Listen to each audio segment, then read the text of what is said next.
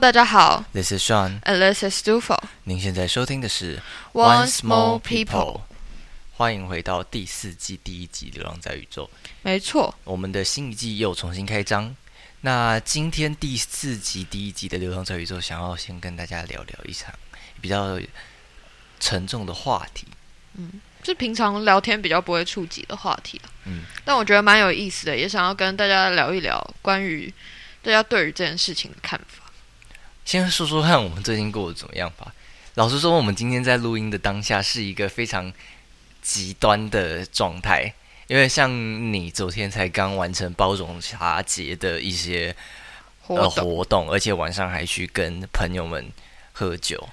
所以大肆庆功了一番，所以其实是在一个也是就是在一个极度欢愉结束之后，现在也是有一点疲惫。那我呢就更不用说了，昨天因为万圣节的关系，晚上参加了一个活动，参加完活动之后就立马跟朋友去夜唱，所以我现在状态就是前一天晚上呃是没有睡觉的，然后一大早来录这一集的节目。所以你今天有点低，电量偏低。电量偏低倒是一回事，但是我觉得比较有趣的是，因为这两件我们两个其实都没有到非常非常的会玩，但是今天的状态其实是我们挥洒青春的一个十分值得纪念的日子，嗯，都算是我们的生涯中比较比较比较呃比较会玩的 的一些是历程结刚结束的时间，所以就是其实我们刚才就是在一个青春年华刚绽放完，刚刚刚在燃烧自己生命的一个活动的结尾，我们竟然要来聊聊这有关生命的话题。嗯，关于生命的终点吧。嗯，关于生命的终点，前一阵子我一直在想一个问题：如果有一天我意外的离开了，或是我在某种可能在高压的情况之下，我已经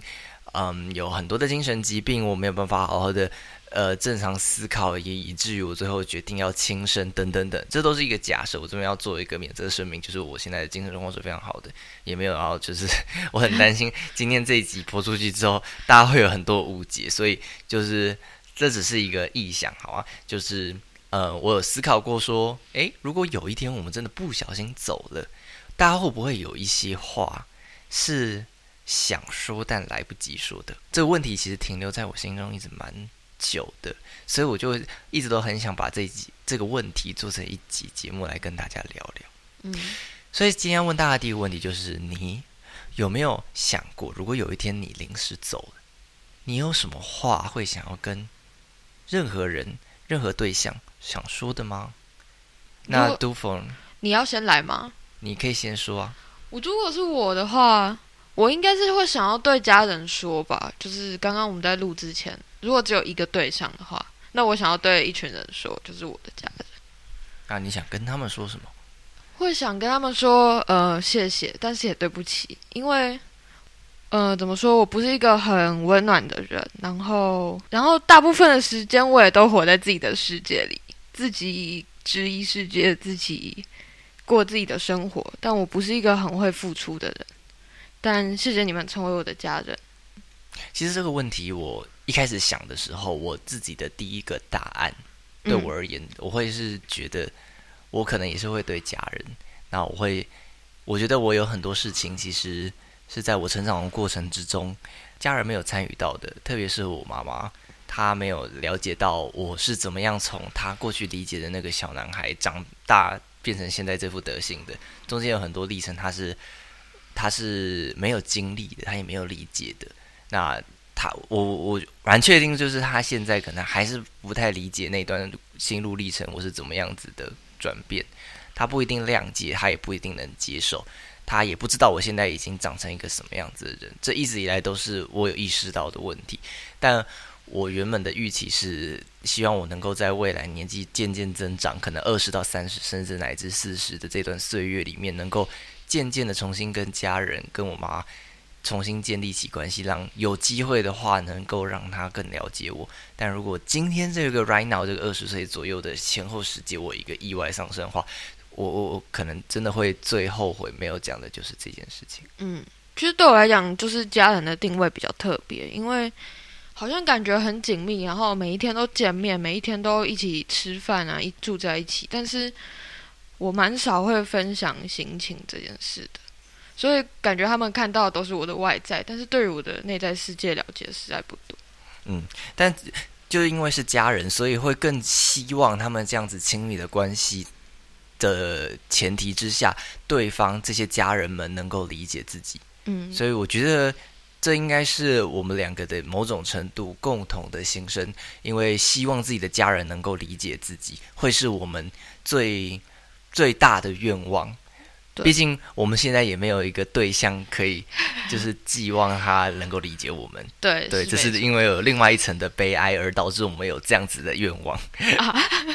又有点感伤了。对对对，但是其实到头说，嗯，从另外一个角度看，其实也都蛮庆幸说我们在生命的历程里面有这些朋友，跟我们年纪相仿的朋友，他们分享了这些我们可能无法跟家人在成长的历程中分享的事情，反而是这些跟我们一起长大的伙伴们，他们见证了我们的一些历程，甚至有些秘密都是藏在他们那儿，而不是藏在家人之中。所以，如果有第二个选项可以让我就是选择要说的话，我会跟我生命历程中的所有我认为对我来说举足轻重的朋友们都说一声谢谢，因为这一路上就是因为有你们在对的时间出现了，很多时候我们很多我的至少对我而言，很多坎才有办法过去。常常会设想那些坎如果没有了你们，其实会空虚许多，而且甚至会变得很兵荒马乱，甚至不知所措。我也不确定现在的我是否有办法能在生活中偶尔还可以感受到一些快乐等等等。好啦，那以上就是我们我跟都否对于第一题今天的第一题，想对什么样的对象说一件什么样的事情。当然我话比较多，我讲了两个。那各位听众也可以想想看，如果今天你临时走了，就是你有一个机会可以跟某个对象说有一件事情，你会最想要说些什么？嗯不过话说回来，我前几天跟我的一个朋友聊这件事情的时候，他给我一个蛮有趣的回答，他说了什么？因为他说，如果是他的话，他会选择什么都不说。我那时候听到有点 shock，因为我一个当下会认为说，哎，通常大部分的人感觉啦，我的理解就是觉得说，哦，如果今天一个意外走了，应该多少都会有一点就是遗憾吧，就说啊，好像有什么话没有说出口的。嗯，不一定到说什么事情没做，因为毕竟像我这么胸无大志的人，如果我今天走，我可能也不会说遗憾什么事情没做完，但是我可能会遗憾什么事情没有跟谁讲。嗯对，就是没有说一个成就没有达成，我会很遗憾，但是话没说出口，对我来讲可能蛮重要的。但是我那朋友就是他也一样跟我蛮重感情的，我原本料想的是他或许也会有一些话想说，但没有想到他跟我讲的是他如果是他，他会选择不说。一句话都不说就走了吗？他的想法是，死后的自己其实跟生前的自己是两个，像是两个不同的个体。嗯生前的自己跟死后自己是不相干的。所以说，如果今天一个意外走了，所以呃，一个意外走之后，其实没有，嗯，你跟生前的那个你其实是已经是分离的。所以就说，那个生前留在别人印象中的你到底是如何，其实不重要了。就已经是另一个自己了。对对对，所以那时候我就问他说：“假设今天你想要留一个预先留一份遗书，或是想对谁说的一句话，或是一段话的话，你会想留什么？”他就会说他不想留任何东西，即便是在他生前有办法做这些事情的前提下，他也不愿意去做这件事。那举几个例子，就说假设今天他真实的自己跟他身边的人，甚至是他的重要他人，例如家人的印象其实不一样的。他会认为说，即便你今天留了一段文字或是一段语音给那些人，去陈述最真实的你自己，但实际上跟他们原本理解的你有很大的差距。那他们其实还是要花很多时间去消化，但是他们也不一定最后会用你希望的方式去理解你。即便他听了你录下来的那些东西，他没有办法了解你为什么会跟他原本设想的那两个形象是不一样的。他没有，你再也没有机会好好跟他解释中间发生什么事情。那这样子，即便这样留了，可能也不太具有意义。嗯，对，其实说真的，如果这样留下来，说不定也会对当事人造成蛮大的冲击。就是他除了消化你的死之外，再还要再消化一个他不认识的。所以我觉得你朋友的想法也蛮有道理。对，我觉得也是蛮有趣的。然后，所以如果大家对刚才那题有不一样的想法，也就是会选择不说的话，那你有什么理由也可以跟我分享看看。嗯，但是就我自己目前的心境而言的话，我可能还是会倾向说啦。虽然我还蛮认同不说的理由，就是说死后我还要嗯去顾及对方，我死后留下的东西不一定会被对方所消化，然后我甚至还要去做这些顾及，我甚至为了要。让对方理解我可能在生前的这些遗书，所谓的遗书或是遗留的录音，都还要做更深、更深度的设想，去设法让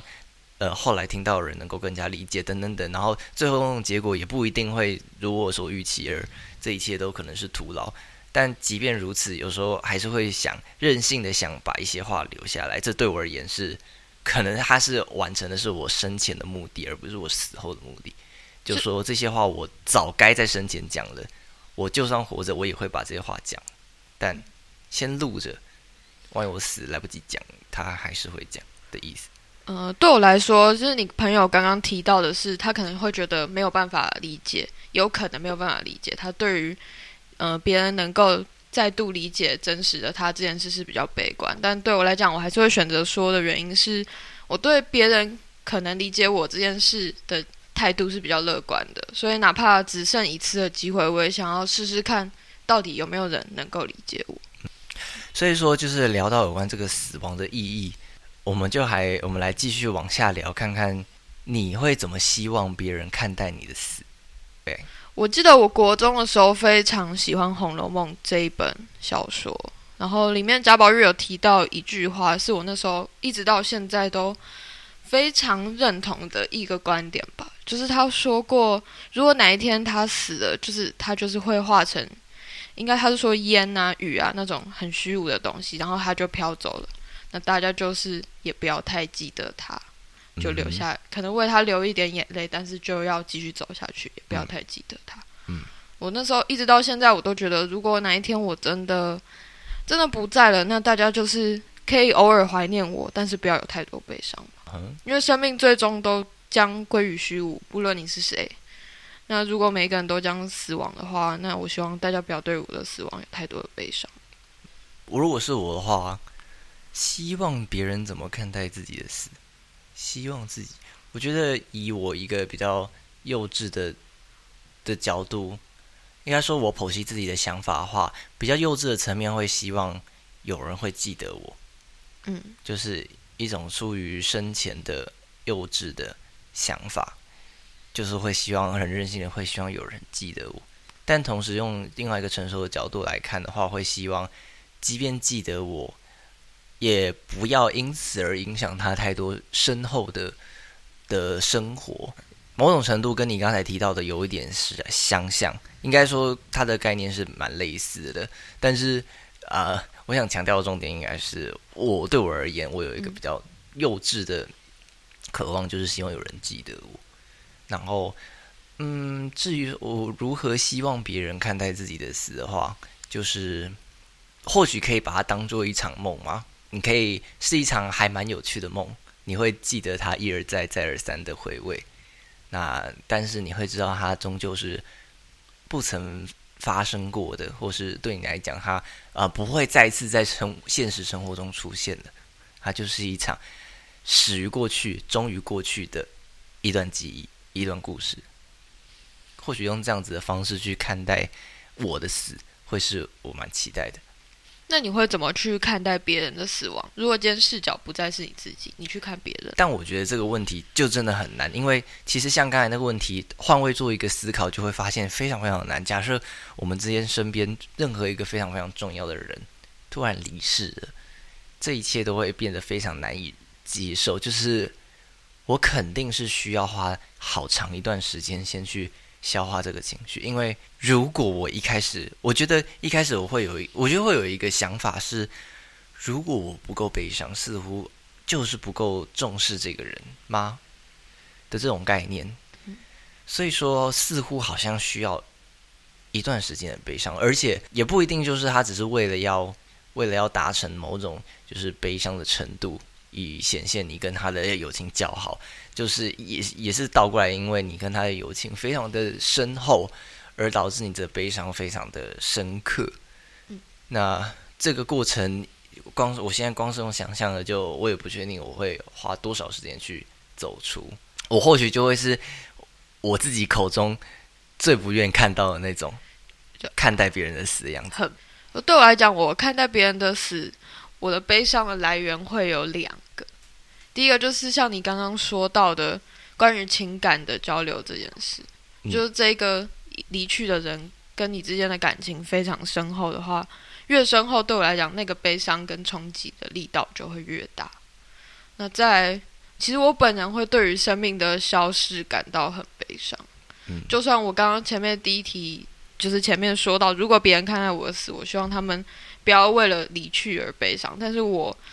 自己而言的话，我是没有办法做到这件事的。就是我常常连看新闻，对于生命的离去，我都会感到有一种冲击的力道。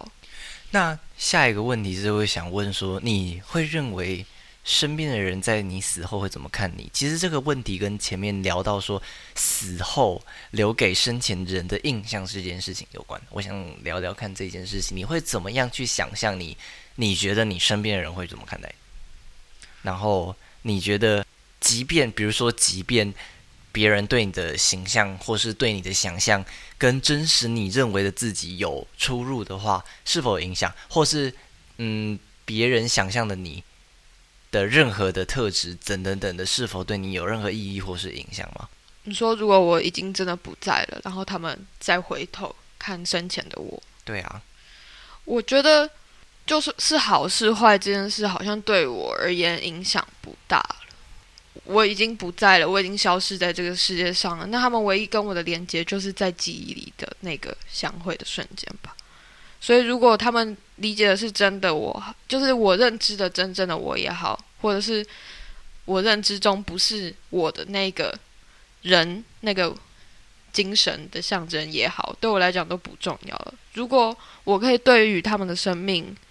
有一些正面的影响，或是一些启发的话，那无论是真的我还是不是真的我都不重要。那你会希望他们记住好的你吗？我会希望他们记住好的我，但也可以记住一点点坏的我，因为这样我比较像一个真实人在过多一点点，就是不要太多，因为我平常有点太坏，那就是大概记得十分之一，这样可以吗？那你有没有想过，其实你在生前的时候就已经让很多人留下很多坏的你？那大家可以努力的记到好的一面啊！我觉得记忆应该是一个中性词吧。你像你现在就要努力的记得我的好，你懂吗？不懂，不要露出这种讨人厌的笑容。嗯，我不是很确定你在说你的好是什么东西。我的字典里面没有你的好。没关系啊，希望大家就是努力啦。但我觉得这件事情蛮悲哀的，以我的角度来看，因为呃，生命中就是会很多来来去去的人，他不一定会真正理解你，即便你用尽你所有可以解释的能力去表现出最你最真诚的一面，对方还是有可能会用他自己理解的方式去理解你，他可能基于自己的自卑，基于自己的错误观念，然后用错误方式去解读你，然后认为你是一个很 bad 的人，然后他就把你贴上一个很 bad 的评价，然后你在他的心目中就是留下一个很不好的东西。哎，可是说真的，我可能我本人是一个很自傲的人，我其实不会在意别人讨厌我这件事情。真的哦？那如果全世界都讨厌你呢？可是我蛮喜欢我自己的。真的吗？对啊。你确定？至少现在了。你真的确定？我真的确定。真的确定？那你真的活得很勇敢。我很自我，因为我必须要自我承认，就是我不认为我自己是有办法活得这么自傲的人，就是我的内心深处某种程度是。非常非常渴望大而大的，呃，不要说称赞了，好像就是呃肯定会需要这些东西，所以我不觉得，我不觉得，我不觉得这件事情有多不好，就是我很我我清楚这是我需要的东西，对，所以我会认为，如果你是不需要的话，那你很勇敢。那所以你会如何看待？就是你死后身边的人看待生前的？嗯。先从从死后的视角来看好了。从死后的视角来看，我会觉得我死后了，那就是要怎么看待我都无关。但是如果大家记得的我是比较负面的，或是比较肤浅的，那我会觉得可能会觉得稍有遗憾，但我也无能为力。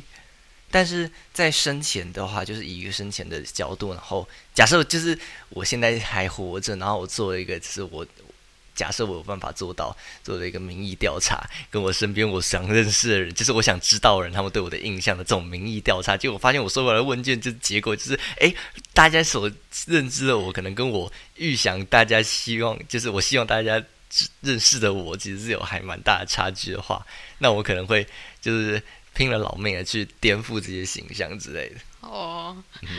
你要做一个民意调查，就是假设我有办法做的一个民意调查，但是这个，但是这个假设是非常不可能，就是完全不可能做，不可能发生的啦。我的意思是这样，就是假设我有办法参透所有人对我的理解，你可以读心的话，对对对对对对，那我可能真的会拼了老命去。但我当然也有可能就是在阅读过大家的这些想法之后，突然变成一个很悲观的模式，然后就是傻小的不做。好了，我也很难，我也不确定我到底会做什么样，因为你也没有那个当下，对，我也没有那个当下，你没有办法去假设。现在就是一堆空谈这样子。所以关于生死，你有什么样的哲思，或你觉得你很特别的观点，可以跟大家分享？嗯，这个问题其实我想问你的啦。哦，是问我吗？对，是想问你的。哦，你有信仰吗？其实在这个问题之前，我会很想问这件事情。我的信仰嘛，我我其实没有到很深刻的信仰，就是一个传统的的这基本的宗教这样子，回去拜拜。嗯，因为我原本应该说，对于生死这件事，我小时候的，我小时候相信的事，是可能还有一个轮回，还有一个死后的世界，也就是我们结束了这一场名为人生的派对之后，还有下一场派对叫死亡之后的派对等着我。嗯，这是一个 after party 的概念。对，after party 就是人生就是一场，不对，不是人生，而是你这个精神象征，就是要经历一场又一场又一场又一场的派对。但是我现在关于生死这件事，我会很，我会更倾向相信，当你闭上眼的那一刻就没有然后，就是我可能不会再相信轮回啊，或者是还有一个死后的世界要去相信。我现在更倾向于相信死亡之后，你就真的归于虚无了。你可能是风，你可能是雨。你可能可以感知这个世界，但你没有办法去思考。真的死后可以思考吗？因为不是我说，就是没办法去思考。应该说感可以感受吗？可以感受吧。你就像风啊、雨啊，可是你没有感官呢？没有没有没有，就是你没有你没有你没有受气，你可以你没有神经，你不要用这种生物学。我是二类组的，我就变成一个全能的视角了，就像那个电影《Lucy》里面最后一幕，他说 “I am everything”。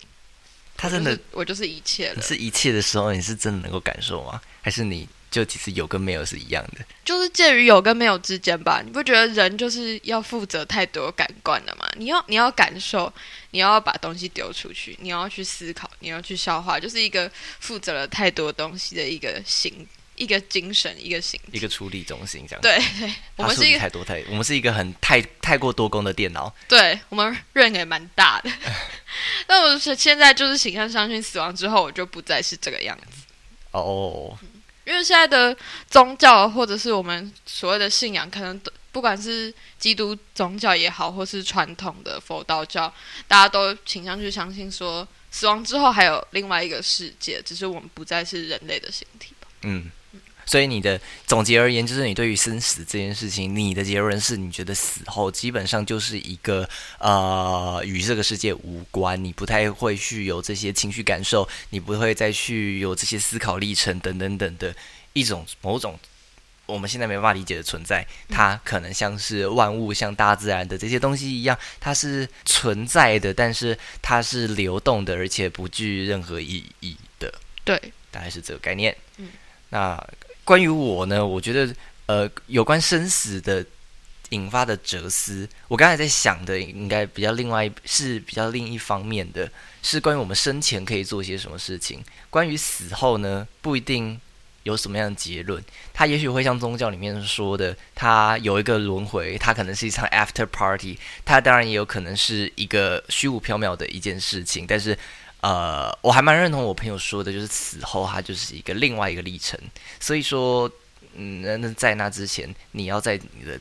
这一世，你要在你这这一生，你你所能理解而你所能掌控的这个从生到死的这一段时间里面，能够做些什么？另外一层的哲思是，就是说，呃，从头到尾，你最终都是会离开这个世界的。所以，在这个世界的呃来来去去，其实有时候可以。不用太挂念，但你也可以选择让自己挂念，因为你就是来这里一场。你就是来这里体验的一场旅程，所以你可以你可以让自己好好的享受这一份你生而为人才会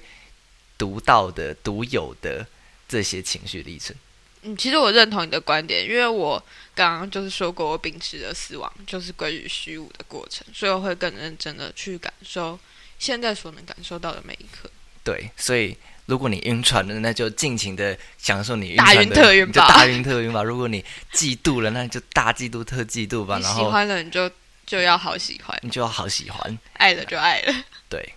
然后不爱了就不爱了。嗯就是忠于自己的感受吧。嗯，好吧。那关于死亡，最后我们想跟大家聊聊一部应该算是半年前蛮红的一部韩国的影集，叫做《遗物整理师》。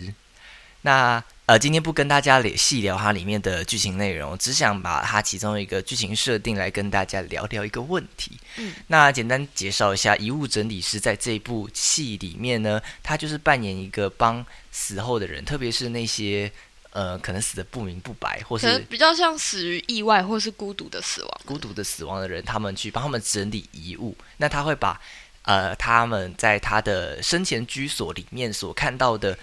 他们认为对这个人的生前故事是有意义的一些物品，装成一箱，最后送给他们认为应该要收到那箱遗物的亲属或是朋友。想必有看这部影集的人，应该都多少有会想过吧？就是如果今天是你走了，那你觉得你的盒子里面会装什么东西呢？你觉得你会装什么？我觉得以我目前对我自己的了解，我可能会我可能会被装，因为不是我自己装吧，应该是我会被装，可能可能会被装一些跟音乐有关的东西，跟跟我的成长历程有关的东西。我在这个台湾的升学体制里面，你就装了三张 三张第一名的奖状吗？呃，不，我觉得不一定是第一名奖状，可能是一些，可能是一些，可能是一些我比较珍藏的学习的历程，比如说我可能某一次写的作文之类的，特别被哦我留藏下来的东西，可能会有一些我的日记，藏在我房间里的日记会被翻出来吧，大概。然后还有什么东西呢？除此之外，我不是很确定、欸。嗯，我自己的话，我觉得应该会整理出一本可能我高中时期写的日记吧，然后放在那里。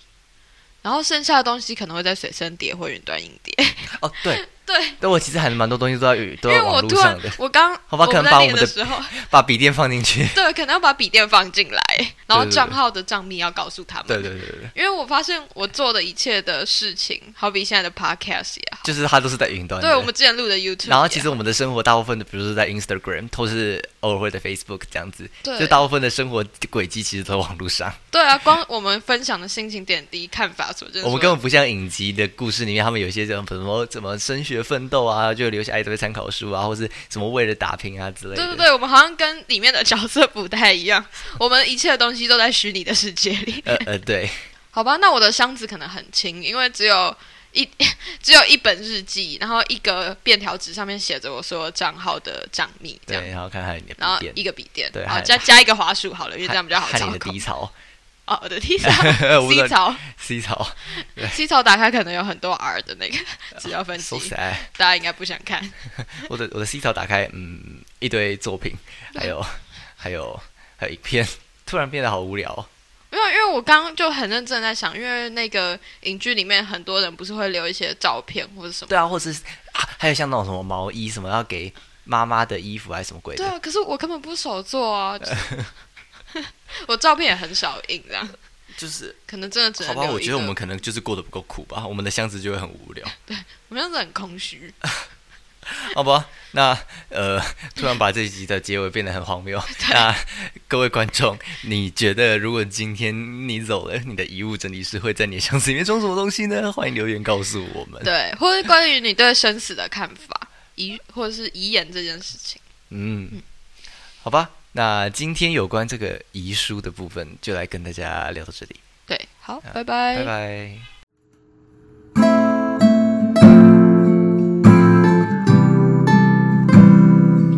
好啦，今天的节目到这里告一段落，欢迎至 Apple Podcast 留下五星好评，并给我们回馈哦。别忘了到各大平台追踪、订阅并准时收听。另外，我们最近成立了新的 YouTube 频道 One's Backyard 小艺人后院，我们将会不定期的更新一些废片上去，欢迎按赞、订阅、分享，并开启小铃铛。最后别忘了回到 Instagram 找我们玩哦。One Small People，我我们下次见。